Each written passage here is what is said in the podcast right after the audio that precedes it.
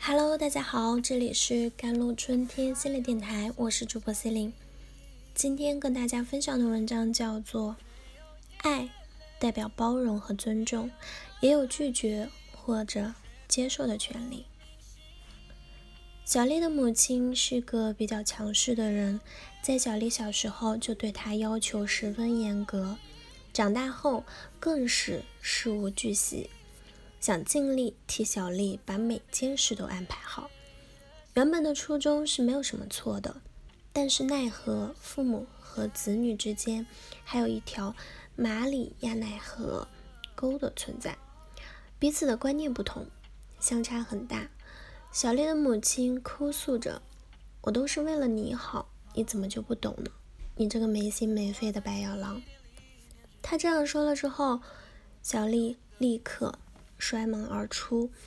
他对我形容过他的感受，就好像把一坛子打翻并且臭掉的鸡蛋活生生咽进肚子里。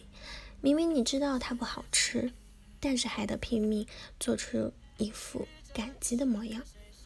他说他觉得很羞耻，身为一个成年人，要时时刻刻接受父母对他的制约，在十万条多边的。条框里努力学会圆滑，碰到边界后，父母就会很伤心，脾气不好的动辄用“你不知感恩”这样的说辞来评价子女。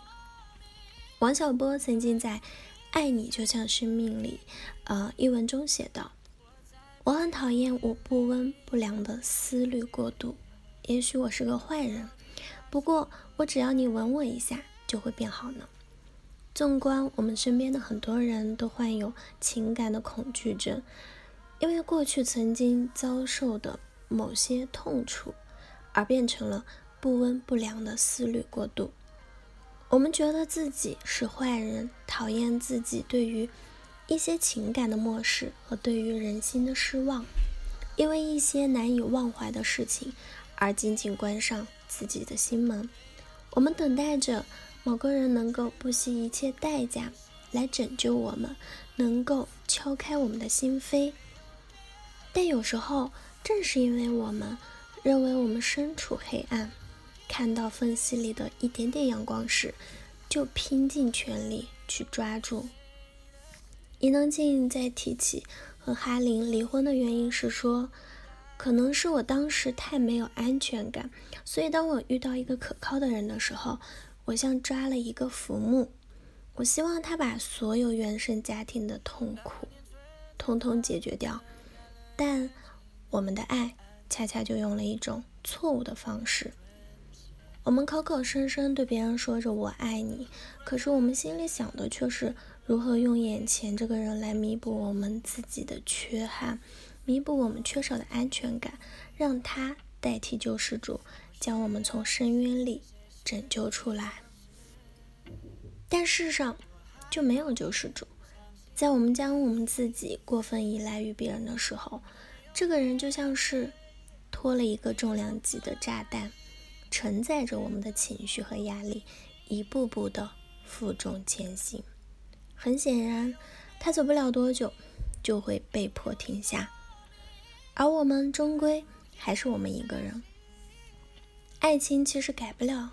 改变不了一个人，我们不能奢求我们为爱而变成对方眼里的样子，更不能奢求对方变成我们眼里的模样。说到底，爱情并没有我们想象那么高大上，它一点都不浪漫，它的过程里布满了争吵，它很容易失去平衡。一旦一方付出的比另外一方多，天秤就会逐渐的倾斜，到最后。溃不成军。